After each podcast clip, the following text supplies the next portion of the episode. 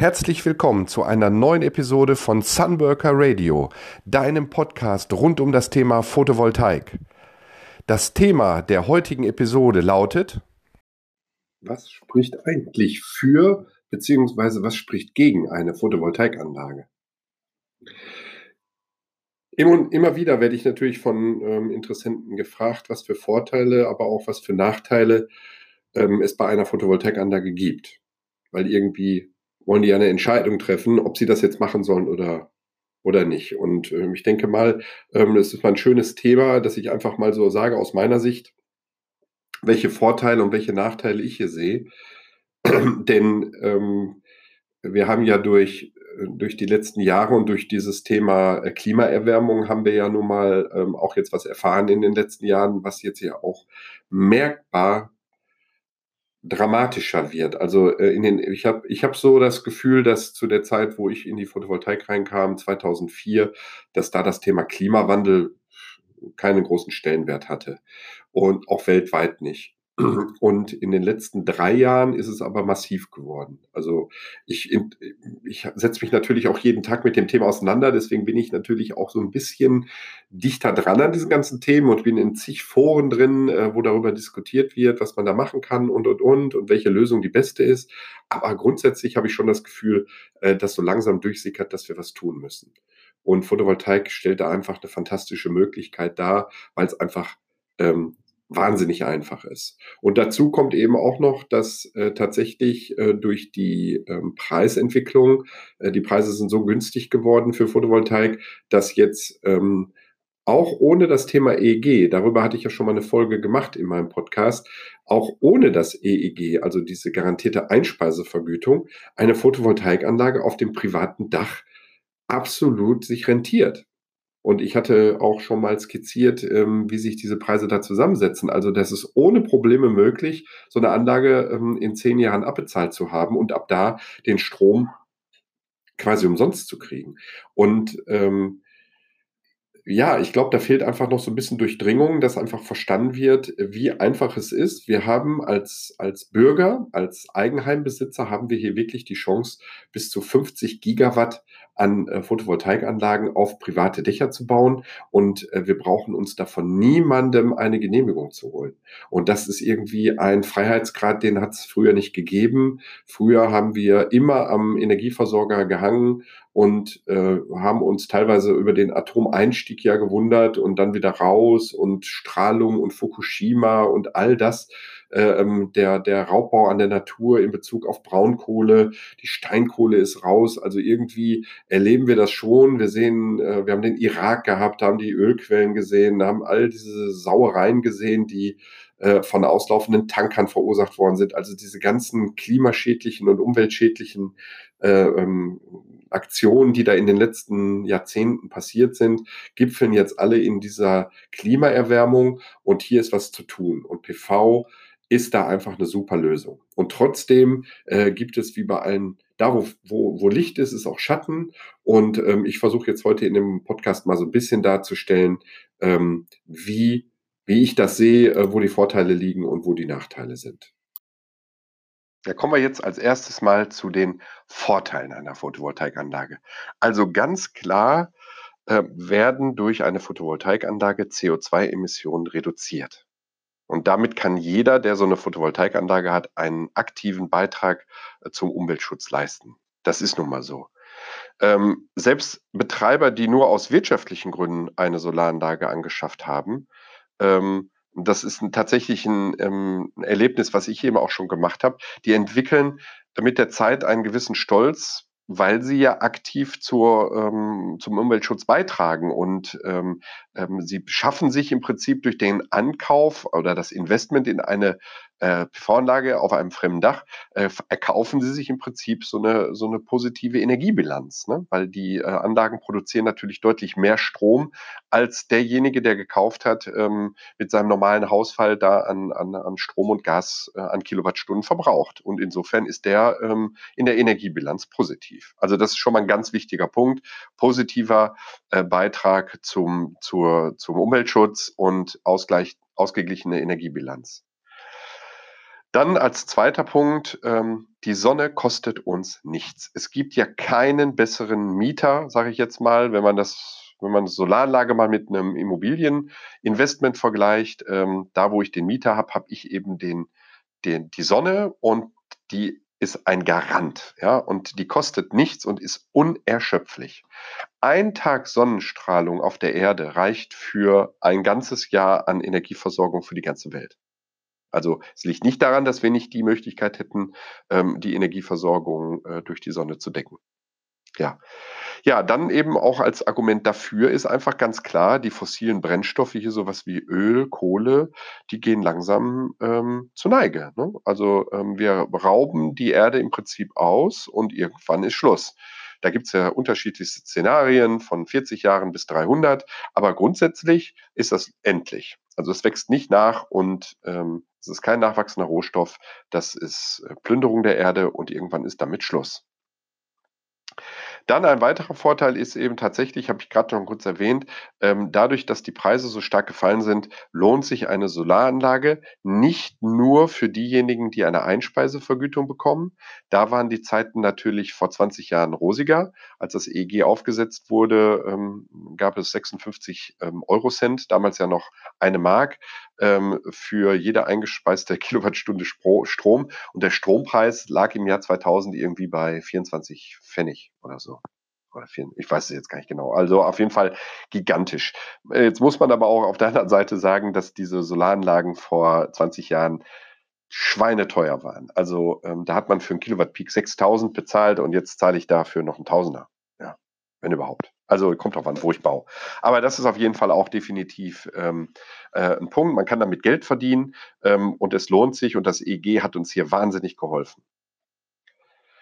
Dann habe ich natürlich, ähm, anders als bei anderen Kapitalanlagen oder äh, Aktiengeschäften, habe ich kein äh, großes äh, Finanzierungsrisiko, weil ich habe hier eine eigene Anlage und die Anlage habe ich unter Kontrolle, das ist meine und ich bin da ähm, völlig unabhängig von irgendwelchen Schwankungen auf dem Börsenmarkt, auf dem Aktienpaket, äh, auf dem Börsenpaket. Ähm, ähm, ich habe auch bei den Anlagen, an, anderen Anlageformen habe ich da überhaupt gar keine Risiken. Selbst bei Lebensversicherungen ähm, bin ich ja auch vor 20 Jahren ja ähm, eingestiegen und habe solche Produkte gekauft und habe sie heutzutage wieder verkauft, weil einfach bringt nichts mehr. Ne? Also auch solche Risiken sind nicht da. Hier wird schön fleißig Strom produziert und fertig. Und äh, die Anlagen sind ausgelegt äh, von der Erlebenswartung mindestens für 20, 30 Jahre. Meiner Meinung nach, hatte ich vor drei Tagen gesagt, würde ich mindestens damit rechnen, dass äh, so eine Anlage auch 40 Jahre funktioniert und das auch noch zu einem erheblichen ähm, Anteil der Ausgangsleistung. Und ähm, es es gibt ja sogar Anlagen, die sind schon seit über 40 Jahren in Betrieb. Ähm, es gibt da eine in Oldenburg auf der Uni, äh, die läuft seit über 40 Jahren immer noch mit, ich glaube, 90 Prozent der Leistung. Also kein Thema. Bei den Wechselrichtern ist es ein bisschen so, dass die ausgetauscht werden müssen oder Komponenten daraus. Da ist es ein bisschen anders. Aber grundsätzlich wahnsinnig stabiles Investment. Dann kommt dazu, ja, äh, Stromerzeugung aus Photovoltaik äh, macht keinen Lärm. Ne? Es gibt auch keinen Geruch, also ich rieche nichts. Ich habe auch keine Emissionen und es entstehen auch keine Schadstoffe. Also ist auch ein ganz wichtiger Punkt. Und ähm, der Vorteil von den Anlagen, von denen wir jetzt hier sprechen, das sind ja alles Anlagen, die an das ähm, Netz des EVU, also des Energieversorgers, angeschlossen sind. Da habe ich, wenn es da eine Störung in der PV-Anlage gibt, eben auch kein Problem mit der Stromversorgung. Weil in dem Moment, wo die Solaranlage nicht liefert, liefert dann eben das Netz. Dann natürlich ähm, zu Kosten, aber ähm, ich habe eine stabile Stromversorgung.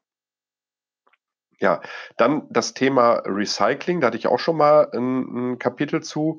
Die Entsorgung von solchen Modulen, wenn sie denn dann mal gewünscht ist, ist überhaupt gar kein Thema. Ähm, ich habe ja gesagt, über 95 Prozent ähm, der, der Inhaltsstoffe von Modulen lassen sich recyceln.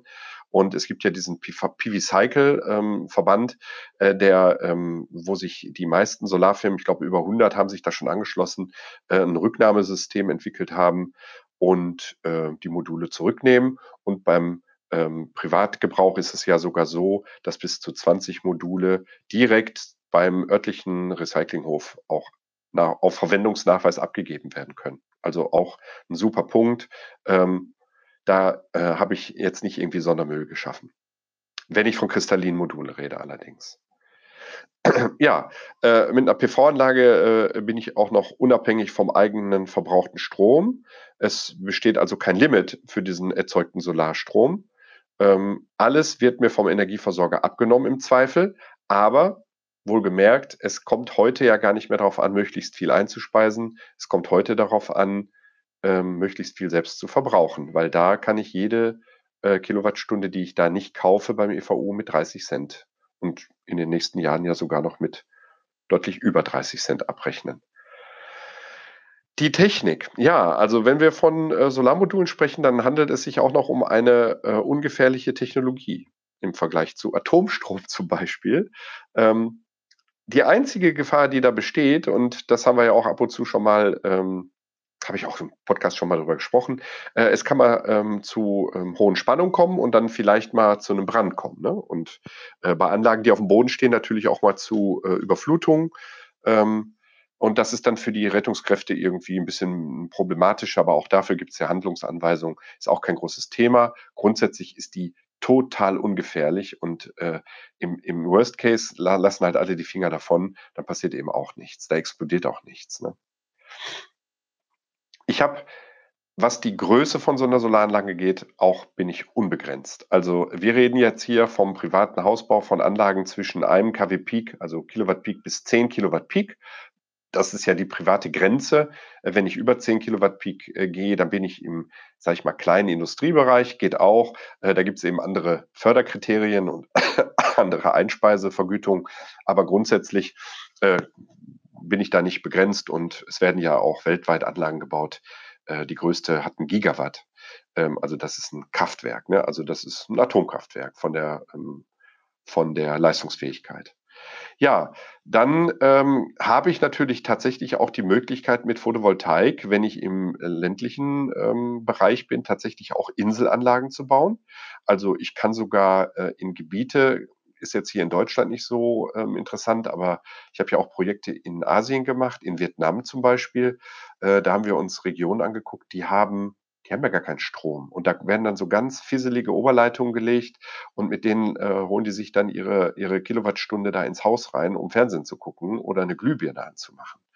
Und äh, in diesen Ländern ist es natürlich jetzt mit der Speichertechnologie ein absoluter Traum, Photovoltaik zu haben. Also das kann man ja gar nicht hoch genug einschätzen, was wir hier für Chancen haben in den gerade ärmeren Bereichen, die äh, überhaupt gar kein Stromnetz haben. Hier legt man ein paar Module äh, auf irgendwelche Ständer drauf, die produzieren sofort Strom rein in den Wechselrichter und in die Batterie und die haben dann endlich mal auch nach Sonnenuntergang Licht. Und das ohne Emissionen, ohne irgendwelche Dieselaggregatoren, Aggregate, die äh, mit, mit Diesel laufen und mit Öl. Äh, das sind ja absolute Dreckschleudern. Also was ich da gesehen habe, war ja zum Haare raufen. Und da ist Photovoltaik ein Traum. Also wir hatten ja auf Tahiti diesen Sturm. Ähm, ähm, da kannst du dir mal ein paar Berichte von angucken. Gib mal ein Photovoltaik und Tahiti. Ähm, was da geschaffen worden ist innerhalb von kurzer Zeit nach diesem katastrophalen Sturm, ist Wahnsinn, weil diese Leute hätten ja über Jahre gar nichts gehabt, beziehungsweise hätten überall mit Aggregaten arbeiten müssen. Und ähm, mit der Photovoltaik äh, sind die ganzen Stadtteile komplett jetzt auf Solarstrom und äh, die sind happy ohne Ende.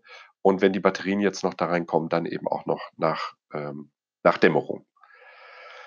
Ja, dann ähm, das Thema, ähm, hatten wir gerade schon, das Thema Energiebilanz. Ähm, ähm, Photovoltaik hat eine kurze Energierücklaufzeit. Also im Grunde ist es so, dass so ein Photovoltaikmodul bei den heutigen ähm, Gestehungskosten und äh, Gestehungstechnologien nach zwei Jahren ähm, eine ausgeglichene Energiebilanz hat.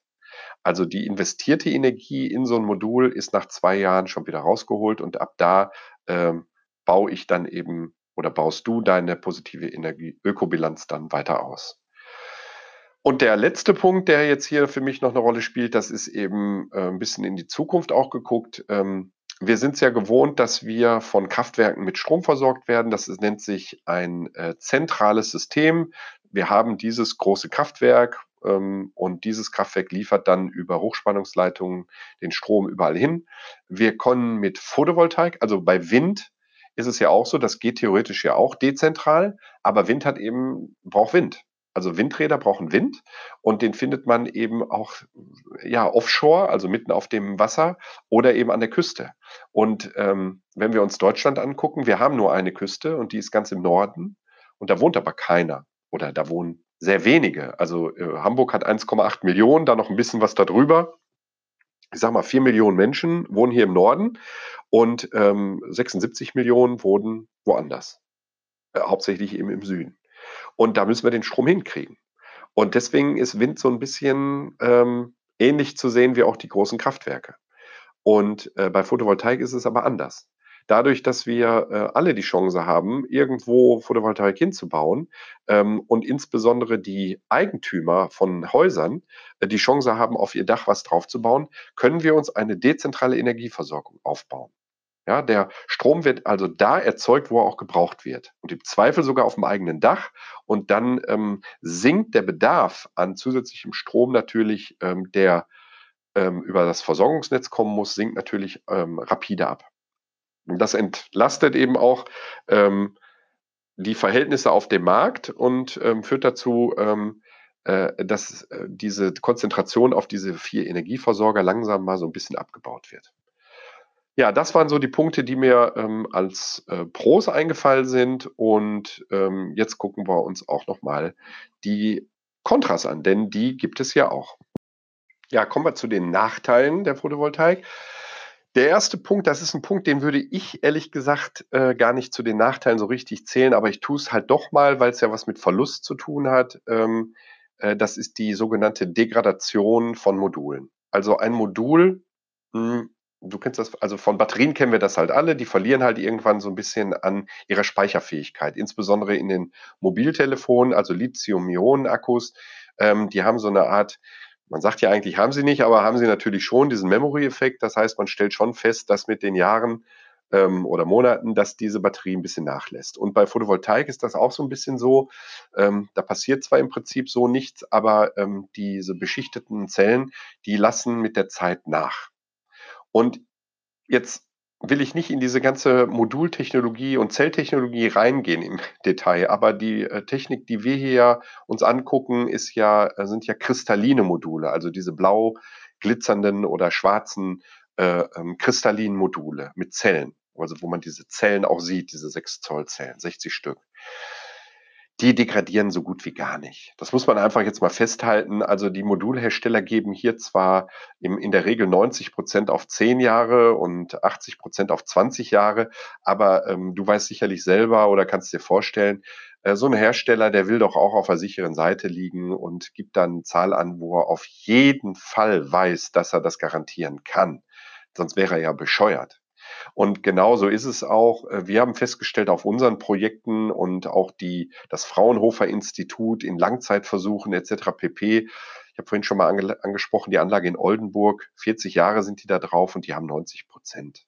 Also Degradation, sage ich jetzt mal, gehört für mich eigentlich nicht zu den Nachteilen, aber es ist ja weniger Leistung, weniger Ertrag, also ja, gehört dazu. Dann, ja, zweite Komponente, mehr gibt's ja auch schon nicht, der Wechselrichter, da sieht's ein bisschen anders aus. kennst du auch aus der Elektroindustrie. Ja, die, haben da Bauteile drin, die werden mittlerweile maschinell alle hergestellt, Elektroden und also irgendwelche Kondensatoren, ba, elektronische Bauteile, die halten nicht 40 Jahre. Also da wird sicherlich mal der Wechselrichter mal die Grätsche machen im Laufe der Zeit.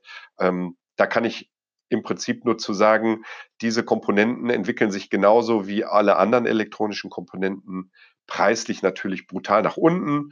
Äh, bei Wechselrichtern hat man festgestellt, dass die jährlich acht Prozent günstiger werden. Äh, das heißt, die haben sich in den letzten ähm, zehn Jahren um 80 Prozent da reduziert. Ne?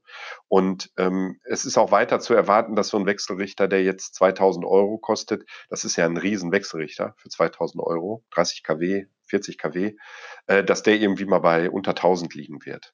Und äh, im Bereich Heim, also so ein 5 kW, 6 kW Wechselrichter, der kostet halt ein paar hundert Euro. Und ähm, ja, es kann sein, dass der irgendwann mal fällig wird. Vielleicht sind es aber auch nur Komponenten. Aber ist natürlich ein Nachteil, ähm, hat, hat Konsequenzen. Ja, und dann eben auch äh, ähm, ein weiterer äh, vielleicht Nachteil, je nachdem, wie du es siehst. Ähm, so ein Ding ähm, muss in, du musst investieren in so eine Solaranlage. Äh, früher hat man natürlich immer nur gerechnet, ich investiere so und so viel, dann bekomme ich die Einspeisevergütung und dann habe ich einen Return irgendwann. Also dann habe ich das Geld wieder raus. Ähm, mittlerweile ist es ja schon so, dass du äh, gar nicht mehr kaufen müsstest. Du kannst das Ding auch pachten, du kannst das Ding mieten, du kannst natürlich auch finanzieren, klar. Du kannst auch einen, Fremden die Anlage betreiben lassen auf deinem Dach. Also es gibt und den Strom dann von deinem Vermieter abkaufen, also Mietstrommodelle. Es gibt echt viel. Und ähm, also wir haben Sachen ausgerechnet, schon locker äh, mit zehn Jahren Amortisation. Und äh, selbst wenn es 20 wären, das ist meine Meinung, ähm, wenn ich so eine Solaranlage mit einer, mit einer Speicherlösung und vielleicht noch einer Cloud-Lösung, selbst wenn ich die nach 20 Jahren erst bezahlt hätte, was auf keinen Fall der Fall ist, aber wenn ich so hätte, dann habe ich immerhin nach 20 Jahren habe ich ähm, eine eigene Solaranlage, die mir 60 bis 70 Prozent meines Stroms sichert, auch danach noch. Ähm, ich will es immer ins Verhältnis setzen, einfach dazu, denk dir einfach mal, du würdest das nicht tun. Das ist ja dein totales Recht, es nicht zu tun. Aber wenn du es nicht tust, dann sagst du gleichzeitig auch Ja zu stetig steigenden Stromkosten und damit verbunden auch, nehmen wir die 20 Jahre wieder, du committest dich damit die nächsten 20 Jahre, Monat für Monat, 20 Jahre lang, diese 30 Cent pro Kilowattstunde zu bezahlen. Da kannst du jetzt dran glauben, dass es bei 30 bleibt. Wahrscheinlich tust du es nicht. Wahrscheinlich siehst du dich da auch eher bei 35, 40. Aber bei einer durchschnittlichen ähm, Stromrechnung von 100 Euro bei einem Einfamilienhaus äh, bin ich eben bei, nach 20 Jahren bei ähm, 24.000 Euro, die ich da reingesteckt habe und davon habe ich nichts. Ja, also selbst wenn ich eine PV-Anlage, wenn du eine PV-Anlage kaufst und du finanzierst die über 20 Jahre und hast insgesamt 24.000 Euro bezahlt, äh, dann hast du immer noch genauso viel bezahlt wie, wie derjenige, der nicht gekauft hat. Und am Ende hast du aber den Solarstrom zu 60, 70 Prozent kostenlos. Also du hast investiert, du hast nicht einfach konsumiert. Also ja, sieh das als Nachteil oder sieh es als Chance. Ja, dann, ähm, klar, du wirst zum ähm, Strom, du wirst zum Stromproduzenten, äh, du wirst zum Unternehmer, du hast ein, so, ein, so ein kleines Unternehmertum, du hast auch ein paar Pflichten. Ähm, du musst vielleicht eine Umsatzsteuer melden, du musst eine Einkommensteuererklärung machen. Das sind natürlich alles nur so zwei, drei Zeilen in irgendeinem Formblatt, aber du musst es tun. Also du bist da in der Verantwortung. Dann ist natürlich noch ein Nachteil, selbst wenn du noch so gerne möchtest. Ich hatte dazu auch schon eine Folge äh, gemacht. Ähm, das Dach muss auch irgendwo geeignet sein. Und ähm, es gibt nun mal auch Dachflächen, die sind nicht geeignet. Und ähm, wenn du eine Anlage hast, die äh, weitestgehend verschattet ist, dann lohnt es sich einfach nicht. Ähm, und das ist natürlich schon ein Argument gegen eine Photovoltaikanlage und dann in dem Zuge dann natürlich auch ein Nachteil, wenn ich eigentlich wollte. Dann haben wir ähm, die Optik. Also es ist natürlich auch oft so, äh, dass es als Nachteil empfunden wird, dass der Nachbar da eine Solaranlage auf seinem Dach hat, weil man das einfach hässlich findet und sich das für sich selber nicht vorstellen kann. Auf der anderen Seite sage ich, was ich nicht weiß, macht mich nicht heiß. Äh, wir haben die Diskussion im Windbereich ja auch. Klar, die Leute, die direkt im Schatten eines Windrades wohnen, die sind da nicht begeistert von. Ähm, ist vielleicht so ein bisschen die Analogie, aber ich sag mal, im Schatten eines Atomkraftwerkes oder im Schatten des Braunkohletagebaus ähm, irgendwo in, in den neuen Bundesländern. Also ich habe das gesehen. Ich war in Cottbus, ich war in Chemnitz, ich kenne den, den Chemiepark Leuna. Also da zu wohnen, naja, gut, muss jeder selber entscheiden, ist aber, es könnte sein, dass man optisch sich gegen eine Solaranlage entscheidet und das deshalb nicht tut, trotz der ganzen Vorteile, die ich zuvor genannt habe. Dann Nachteil ist natürlich, dass PV niemals ein Ersatz für eine Stromversorgung, also für einen Netzanschluss sein kann. Ganz klar. Sobald die Sonne weg ist, sobald Wolke kommt, sobald die Nacht kommt, ähm, ist der Strom aus. Das kann nur eine Beimischung sein. Deswegen, also es ist keine Lösung für immer, für jede Tageszeit und für jede Witterung. Und ähm, die Speichermöglichkeiten ähm, geben dir jetzt hier nochmal eine größere Chance und eine Cloud-Lösung aus, auch, aber wie gesagt, du hängst weiterhin so ein bisschen auch bei am, am öffentlichen Stromnetz. Ähm, ich das möchte ich im Prinzip gar nicht so, äh, ausformulieren, weil ich hatte dir da schon den Tipp gegeben, ähm, das möglichst zu verhindern. Ähm, äh, natürlich gibt's auch den Nachteil, dass es so wie im Immobiliengewerbe ähm, auch, es gibt schwarze Schafe. Es werden auch miserable Solaranlagen verbaut. Und eine Solaranlage, die schlecht verbaut ist, die wird zu Problemen führen. Genauso wie das schlecht gebaute Haus zu Problemen führt. Ich hoffe, du bist nie in die Situation gekommen, dass du Schlechtleistungen an deinem eigenen Haus hattest. Aber äh, wenn du sie hattest, dann äh, tut mir das erstens leid und zweitens ähm, weißt du dann auch, ähm, ja, hast du deine Lehren da sicherlich rausgezogen, äh, dass dir das bei einer Photovoltaikanlage jetzt bitteschön nicht nochmal zu passieren hat. Und deswegen ähm, ist schon ähm, darauf zu achten, dass die Anlage fachgerecht, sach- und fachgerecht ähm, geplant wird und auch sach- und fachgerecht ausgeführt wird. Ähm, und dass auch Komponenten genommen werden, die nicht unterirdisch schlecht sind und schon aus Insolvenzmassen gezogen sind und so weiter. Auch da ist es definitiv für dich äh, ähm, wichtig, sich an jemanden zu wenden, der Ahnung hat. Äh, deswegen kannst du dich ja auch bei mir ge gerne melden und ich kann dir äh, Tipps geben und Empfehlungen aussprechen. Ja, das war's zu den Nachteilen und ähm, ja, die, die, dein Resümee kannst du natürlich selber daraus ziehen. Ähm, das EEG war eine tolle Zeit, ähm, läuft jetzt langsam aus, die 20 Jahre sind jetzt bald um. Ähm, es ist bei diesem EEG ja auch nie so gewesen, dass das EEG äh, irgendetwas ist, ähm, wo jemand was drauflegen muss, sondern also Sagen wir mal so, das EEG ist nie eine Subventionsgeschichte gewesen, sondern immer eine Umlagegeschichte. Ähm, also es gibt, gibt die sogenannte EEG-Umlage und äh, das heißt für jede Kilowattstunde Strom, die gekauft wird, das kannst du dir auch auf deiner Stromjahresabrechnung angucken. Da steht drauf, aufgeschlüsselt, äh, wie sich der Strompreis je Kilowattstunde zusammensetzt. Und da ähm, wirst du die, den Punkt finden, EEG-Umlage PV. Auch für Wind gibt es da einen und für Kraft-Wärme-Kopplung. Ähm, und diese Umlage, die kommt dadurch zustande, dass tatsächlich ähm, der eingespeiste Strom mit dieser Umlage versehen wird und deswegen jede Kilowattstunde teurer ist. Ist für den, der eine PV-Anlage hat, natürlich gut, ne? weil der profitiert ja direkt.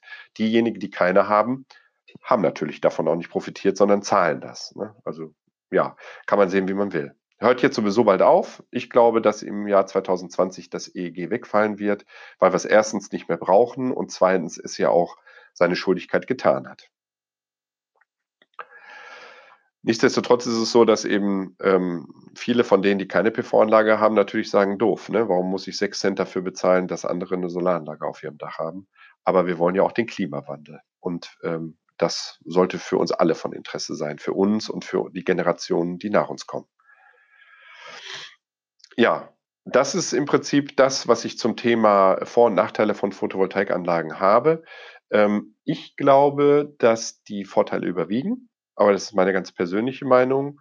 Ähm, es steht überhaupt in keinem Verhältnis äh, zu sagen, ähm, ich verzichte auf eine Photovoltaikanlage und mache einfach so weiter wie bisher. Ich finde das kurz gedacht und egoistisch auch so ein bisschen und so ein bisschen auch drücken vor der Verantwortung weil die haben wir alle, denn die Zukunft geht uns alle an. Und äh, wenn ich das jetzt in den letzten Monaten hier immer lese, was die Politik da macht, ähm, nur nörgeln oder sagen, tja, wenn da nichts kommt, dann mache ich auch nichts, ist irgendwie auch nichts. Ne? Also wir wollen ja alle nicht, müssen ja alle nicht auf Demonstrationen gehen und auf die Barrikaden, aber äh, wenn wir hier unseren Beitrag leisten können, dann sollten wir es doch auch machen.